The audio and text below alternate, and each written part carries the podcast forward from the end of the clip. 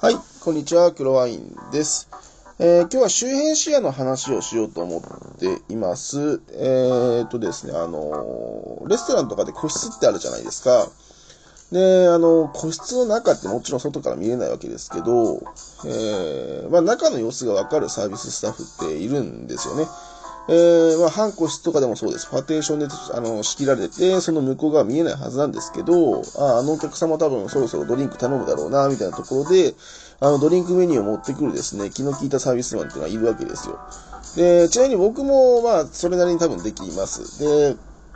あの、これはまあ、もちろんいろんなね、いろんな、あの、技術というかいるんですけど、えーその中で鍛えておいてほしいものの一つが、その周辺視野ですね。これができていると、そういうまあ、えー見えないところの話も実は最終的に見えるようになってくるっていうのをちょっと今日はしたいと思うんですよ。で、まず周辺視野って何なのかって話なんですけど、あの、まあ、皆さんがもし体験しやすそうなところってですね、あの、バーに行ってみるといいんじゃないかなと思うんですよ。あの、バーのマスターって、まあ当たり前です。当たり前なのかわかんないけど、あの、こっちで飲んでる様子でじーっと見たりしないんですよね。で、なん、あの、まあ、見られたら嫌ですもんね。普通にね、なんかこう、せせかされてるのかって気持ちになっちゃうし。で、例えばまあ、3つぐらい隣の常連さんとなんかマスターがこう、仲良く喋ってるかと思ったら、自分がちょうどグラスを飲み干して一息ついたぐらいの段階で、次いかがなされますかってまあ聞いてくるわけですよ。で、あれはあ、の、グラスのね、あの、中で響く氷の音とかでももちろんわかるんですけど、あの、周辺視野使ってるマスター結構多いんじゃないかなと思うんですね。えー、どういうことかっていうと、あの、目の前のお客様と話しながらもですね、周りの状況見てるんですよ、ちゃんと目の中で。で、まあ、だから同時に、あの、何かを見つつも、その周辺のものも同時に見てるっていう作業を、まあ、当たり前のようにしてるんです。で、あの、例えば、えレストランとかで、あの、これができてるサービスマンってどういうスタッフかっていうと、あの、目をなんか合わせようとしたら、勝手に合わせてくれる。えー何かドリンク飲みたいなと、頼みたいなと思って、顔を上げたら、あの、そこになんか目を合わせてくれるサービスマンがいる。この人は確実にやってますね。えーちゃんとですね、目の、えーそのサービスマンの、えー視野のどこかで、す、べ、てのテーブルを押さえてるんですよ。で、こっちを見た瞬間っていうのがわかるんで、そこに目を合わせるだけでできるんで、これ、あの、確実にやってます、その人はね。で、これ、えーちょっとまあ、じ、今聞きながらですね、実際やってみてほしいんですよ。で、まあ、どんどん皆さん何してるんですかね？これ、携帯の画面見てるのか、まあ、電車で聞きながら、電車に乗りながら聞いてるのかわからないんですけど、えっ、と、目の前のまず何か見てください。えー携帯の画面でもいいです。で、そこを見ながらですね、えっ、と、意識を、その視界、視界って大体180度近くあるんで、その180度近くある視界の右端と左端に寄せていくんですね。そうするとなんとなく右側のものと左側のあの画面、例えば携帯の画面見てても、えーそこから外れた、えー、まあ大体角度的になんていうんですかね、90度横ぐらいまでって人間見られるんですよ。で、これをですね、あの、意識してやっておくと、あの、周辺視野ってすごい簡単に鍛えられるんで、えー、まあぜひやってみてほしい。で、まあ電車乗ってる間とかでもぼーっとしてるんじゃなくて、えー、目の前のお客さん、お客さんじゃないか、目の前の座ってる方の、え様子見ながら、あのーね、あの、右端の視界の方でどういうお兄さんがいるとか、あ、このおじさん新聞読んでるなとか、えーそういうのを、え常に意識してやるだけでも、あの、全然能力が上がります。で、あのですね、やっ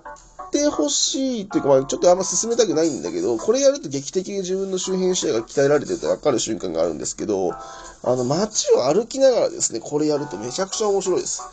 あの、今まで気づかなかったですね、看板の文字とか、あとはまあそういう案内とか、えー人の流れとか、えー人混みの中でやるとですね、人がどういう風に動いてるのかが手に取るようにわかるんで、すごい面白くなるんですけど、あの、これちょっと危険なのはですね、あの、街中で人混みの中でやると人とぶつかる可能性があるんで、あの、どうしても自分の視野がこう分散されちゃうんで、えー自分の方に向けて何か歩いてる、歩いてきてる人とかっていうのをちょっと捉えづらくなるんですよ、どうしてもね。えーなので、あの、街中で歩歩いてやる練習はちょっとしばらく後にしてほしいんですけど、あの、まあ、夜中ね、あの、仕事終わって帰り道で人通りない時とか、あの、車来ると危ないんで気をつけてくださいね。車来ない道っていうのを限定にしたいんですけど、あの、そういう人通りの少ない時とか、車の今来ない時なんかを、あの、使ってですね、その周辺視野を見ながら、まっすぐ見るんじゃなくて、周辺視野、周りの様子を、えー、ずっと意識しながら歩いていくと、あのこう、なんていうかな、周りの状況が本当によくわかるんですよ。で、これレストランで慣れてややるとですね、あの、どのテーブルが今、例えば、えー、グラスを何割飲み干したとか、えー、左、目の左側で、あ、今グラスをもう8割目飲んでるな、とかっていうの見ながら、えー、目目の右側で、あ、もうすぐキッチンが何か、あの、料理あげるな、みたいな。具体的に細かいところが見えなくても、少なくとも動きが見えるんですよね。で、こういうのをやっておくと、例えば今、左側で、えグラス見ながら、右側でキッチン見ながら、で、右が30度ぐらいのところで、あ、なんかちょっとなんか探してる人がいるなと、スタッフを探してるのかなと思った瞬間にそこに目を合わせると、これ目が合うんですよ。あの、こんな風にですね、周辺視野を鍛えると、えー、ホールド状況が、まあ、非常によくわかる、えー、ようになります。で、これをやっておくとですね、あの、さっき個室の話をしたんですけど、あの、個室なんか見えないですよ。見えないんですけど、あの、この周辺視野を鍛えてホールの状況を見るっていう練習をすると、大体ですね、その、えー、テーブルの、えー、ペース、えー、ドリンクを飲むペースとか、料理を食べるペースとかっていうのが、あの、おのずとわかるようになってくるんですね。えー、それがわかると、あの、個室の中の状況も実は見なくても、あ、こういうペースで物事が進んでるんだっていうのがわかるようになるので、えー、最終的に、その、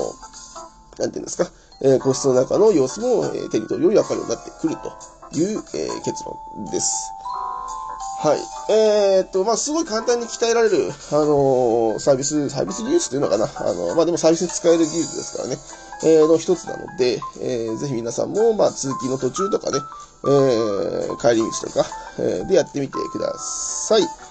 はい。では今日は以上です。クロインでした。